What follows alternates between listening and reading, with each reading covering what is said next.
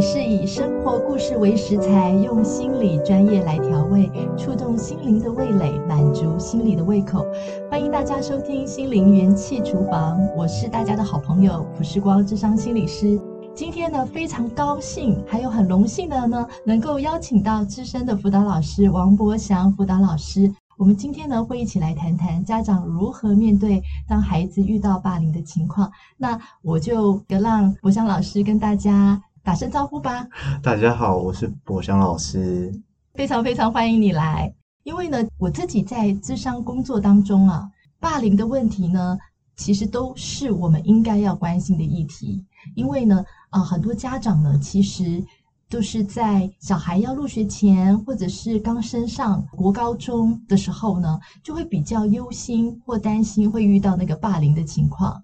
而且很多大部分的家长可能都没有想过自己家里的孩子会遇到这些状况，嗯，所以常常呢，一旦发现的时候呢，孩子呢都有一点这个焦虑的状况了，或者是严重到可能就不想去上学了。那我们上一集节目其实有提到有关于就是。霸凌可以用一些提前教育的部分，然后可以去帮助孩子。很多听众，如果你们想听的话，也可以回到上一集来听。那这一集呢，我想我就很想要邀请你来，就是说，因为当家长知道孩子经历霸凌之后呢，其实家长很多时候都不知道该怎么办。那我觉得这应该会是这个大家很想很想知道的事情。对，我想你也可以用一个辅导老师的角度来给家长一些中肯的建议啊，这些的。就想问你啊，就是在现在的国中、高中哈，霸凌有分言语霸凌、网络霸凌跟肢体霸凌，哪一类通常会出现的比较多呢？这样看好了，其实呃，不管是言语霸凌或肢体霸凌，它好像都要在同一个空间里面才可以去做到的事情。所以其实霸凌这种东西其实是复合性的。当我出现言语霸凌的时候，我回到家，我不喜欢一个人，我想要针对某个人，诶，我开始就会使用网络的方式。所以好像不管怎么样子的霸凌，即即便它只有在言语的成分，或是在关系霸凌的成分，我好像都会利用一个网络成为一个媒介，然后去做霸凌的行为。所以其实网络霸凌是现在因为社群媒体比较新兴之后，孩子都很喜欢在社群媒体上面去发表自己的言论的时候，就会出现。比较严重的网络霸凌哦，原来是这样啊！哎、嗯，你不说我还啊、呃、不知道哎，说原来霸凌这三样其实是混合在一起的，其实是有的时候会是同时都有可能一起出现的，对吗？嗯、对，比较没有这么单纯的，哦、就是譬如说我真的就只是有言语的攻击，呃，或是我只有单纯的肢体攻击，他在他们在那个肢体的过程中，可能也会有一些言语的加入啊。那回到家看不到彼此的时候，就发一篇文，发一个线动，大家一起来发限动攻击某个同学，这样。哦，原来是这样。所以也就是说，像有时候在班级里面啊，有一些孩子会告诉我说：“哎呀，我同学哦，哪一个人他的嘴就比较贱，然后可能就会说他就是很会给人家取绰号，或者是说可能就很会数落别人。”嗯，那像这样子的情况的话，那你们怎么看待？怎么看待呢？我我觉得这是一种言语霸凌吗？还是说，哎，就是他个人特色，或者是 是怎么样子去看待这个孩子在这个班级上面的状况？如果这个孩子很容易去呃取别人绰号，那他是是有霸凌别人的嫌疑吗？对，就是好像就是说取绰号，然后笑笑这个人呐、啊，然后呢，有的时候呢就很容易批评不同的事情，然后不同的对象。可能大家都会觉得说他说话呢就是很难听，然后很会批评别人，然后呢，呃，就是态度上可能就是比较会数落这样的状况。嗯，那就是以辅导老师来看的话，你觉得这个情形在班上这样的同学，你会怎么样子去思考他的这个情况？其实，当孩子有这样的行为的时候，我们先撇开霸凌这件事，通常我们都会觉得孩子对自己其实有很多很多的负面想法。他才会去做这些事情，原因是因为他不喜欢别人的同时，是他是很不喜欢自己。嗯，我讲一个一些具体的例子好了，就是呃，我们有时候会遇到一些孩子，他是很针对别人的，很有敌意。有时候他会，你会感觉他那个取笑是为了取笑，其实你找不到他的目的地，他其实就是为了取笑。那只有在更深的去了解之后，才知道孩子在那个取笑的过程，其实他是很怕被取笑的。哦，所以听到博翔老师，你的意思就是说，其实很多的时候，好像听到他对别人造成一些困扰，或者是造成一些攻击的状况，可事实上，其实他本身的内在才是最缺乏的。嗯，所以其实我们都会认为，不管是霸凌别人的小孩，或是被霸凌的小孩，其实他们都一定有一些东西被伤害了。嗯嗯。所以也会在班级里面观察到这样的学生，那很多时候早就已经被辅导老师一眼看透了，知道说他的内在其实才是最脆弱的、最需要帮忙的人。嗯，其实是。嗯，那我可以这么说嘛，就是说导师其实往往应该是最快发现有霸凌这个情境的，嗯，这个人。没错，没错。对，你也觉得是哈？因为他跟他们朝夕相处嘛，然后你看午休也去看，早自习也去看。然后打扫时间也去看，所以已经可以观察到班级的一些动力。嗯，导师他会去请求这个辅导老师一起来介入帮忙的话，通常是什么样子的程度或者是状况，老师就会就是向外寻求一些帮忙。其实如果已经到霸凌的程度，不是平常的排挤，比如说不喜欢，单纯不喜欢谁和谁而已，是已经有到霸凌的状况，原则上都一定会找上我们。都会找上，因为它是整个系统合作。这边可能就要稍微讲一下霸凌这件事，在学校它其实是有一个很完整的组织架构去处理霸凌的。当老师发现霸凌的时候，法律有规定，二十四小时之内要做通报，而这个通报单位其实在学务处。然后在学务处处理的同时，辅导的资源也会介入。当导师提起发现有觉得霸凌的状况的时候，一定要赶快去讲。对对对，所以基本上只要有霸凌事件发生，我们一定会各方人马就会开始出动。对，等于是导师必须要先有这个敏锐度，嗯啊、呃，察觉说，哎，不是这个谁跟谁不喜欢，然后因为每个小孩可能都有他自己喜欢交的朋友，嗯、而是他有霸凌行为出现的时候，嗯、那这个时候老师发现了这个行为出现，那他就赶紧能够去联络。这个学务处，然后还有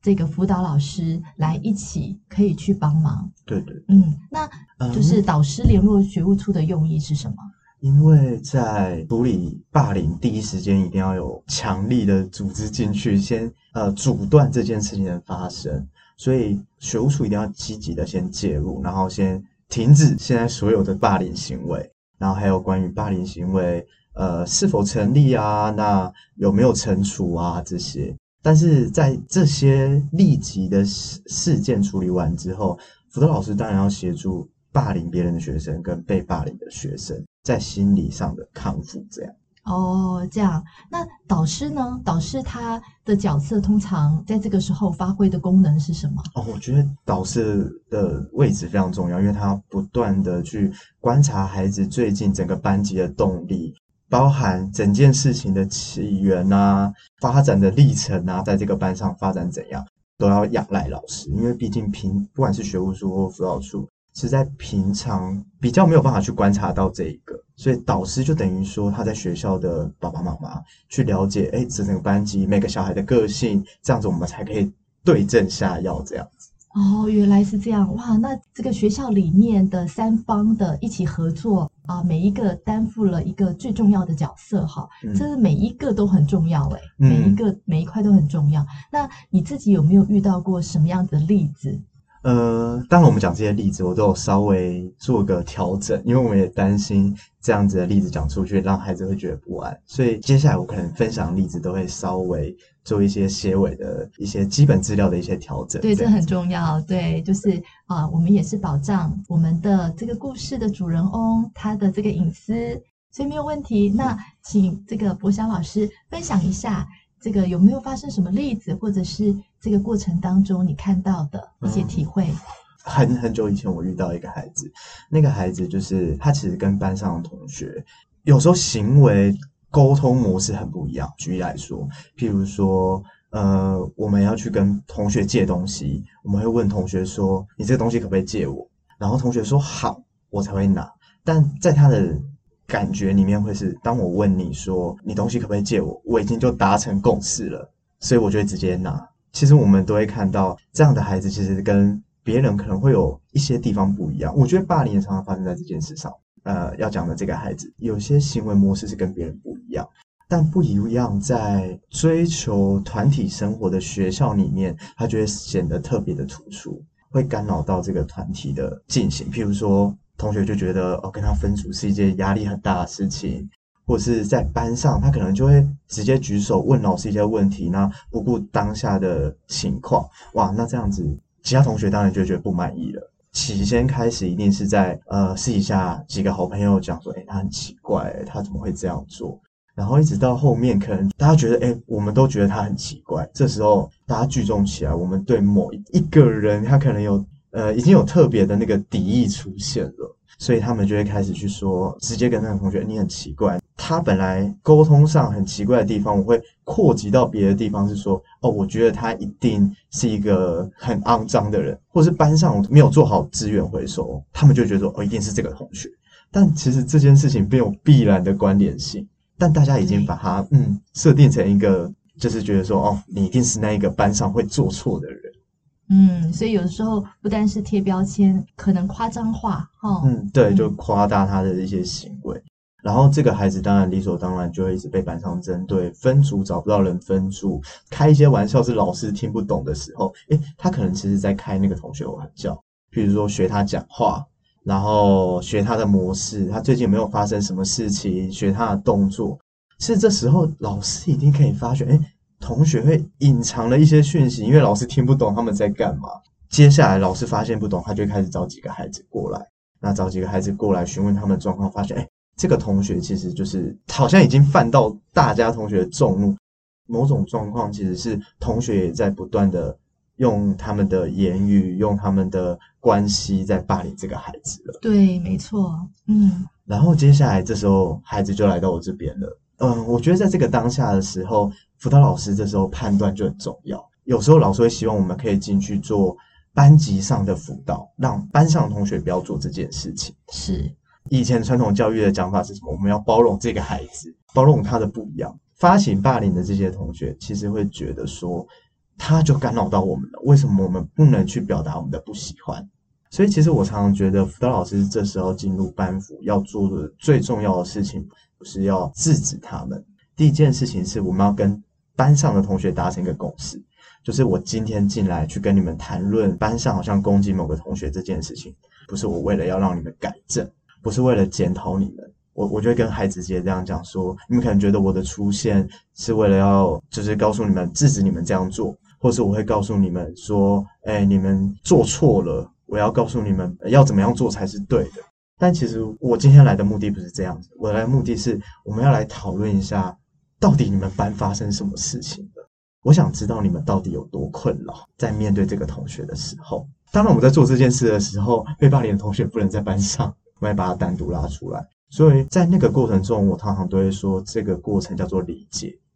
当我们理解一个人的时候，我们理解他的背景，理解他为什么有这样子的行为模式的时候，当我发现我这个同学他有一些原因让他跟我们是不一样的时候，诶我们就会觉得没什么好去攻击的，因为那就是他原本的样子。但在我们不理解的时候，我们就会觉得你好奇怪哦，你为什么会这样？嗯、对，所以在那个在跟全班沟通的那个过程，我们常常做的事情是让他可以去理解那个行为跟别人不一样的孩子到底发生什么事了。但我也会告诉他们，你们到底面对不一样这件事情，到底是怎么去反应的？当我不喜欢你的时候。我可以单纯的跟你说，你这个行为让我很困扰。跟我开始攻击做资源回收，一定是你丢的，毫无来由，没有证据，怎么可以这样去做连接？在这样子的过程，最后的收尾，我会告诉孩子说：你你们一定知道，我今天进来就是为了去讲这件事，把整个事情浮上台面去跟孩子讲说。但我讲这件事情，一定有人觉得心里不舒服，但心里不舒服，一定是你觉得。老师在指责你，我做的事情，如果你觉得你被指责了，你一定是心里有什么感觉。如果你觉得你被指责了，你可以来直接跟我说。我觉得那个适时的去处理学生他们心里的那个防卫，也是在这个过程中很重要的事情。这就是我觉得在第一时间要去进入班级去做的事。然后呢，接下来就要针对比较几个比较情绪比较激动的孩子，跟真的被霸凌的孩子，我们分别就是跟其他辅导老师合作去处理，去跟他们谈论他们各自内心的。就像我最前面讲说的，当霸凌别人的，一定有心里一些我很害怕被人家攻击的地方，很脆弱的地方，所以我才需要这样去武装自己。被霸凌的孩子，我怎么去修复跟大家信任的关系？嗯，那在这个例子里面哈，后面的这个发展怎么样呢？其实就是像我刚才讲的，当学生知道哦，呃，他有时候沟通的模式不一样，是因为他根本就不能理解，所以他们有转变他们的态度了。有有有有，我觉得那个转变是很大，哦、真的可以多讲一点，就是这个是一个成功的例子。譬如说班上有时候他就会一些不当的发言，在跟老师回答问题的时候，同学竟然会跟老师说：“老师他就是这样，没关系。”他会主主动帮这个同学解释。我觉得这是一个超大转变。我说：“哇，你们变得好感人哦。”对。啊，真的真的，所以呃，博香老师，你的经验里面是，你先稳定好自己的情绪，然后进去的时候，你用一个耐心的态度，先听听其他人情绪比较不开心啊的原因，然后你愿意倾听，而且呢，你也会从倾听的过程当中呢，来让他们成熟起来，去面对到说，对于每一个人都不一样，那自己怎么看待，能不能尊重差异性？重新反观自己的态度，就可以知道说，其实如果不能够接受各种不一样的人，然后去尊重彼此的话，或者是解对方的话，往往自己做出来的也是很幼稚的行为。所以你也帮助他们可以去成熟起来，后面你也会专心的去对几个孩子，他可能情绪上面觉得好像被打扰、会被干扰的这种不舒服、讨厌的这种感觉的几个。同学，然后你会比较深入的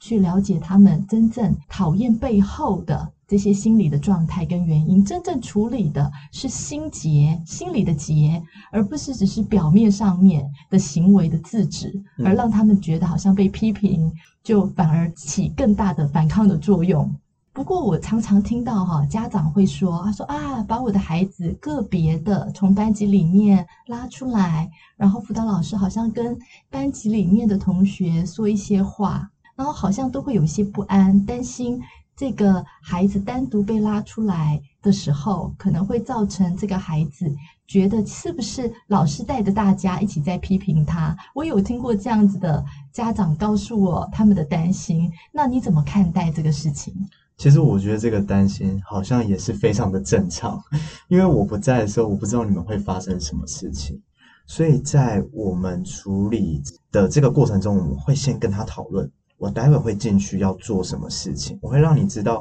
我进去要跟同学讨论什么，你也发现这个问题，我是想要协助你的，所以你希望我在班上有需要帮你澄清些什么吗？我觉得在事前跟要拉出来的那个同学去跟他沟通这件事是非常重要的。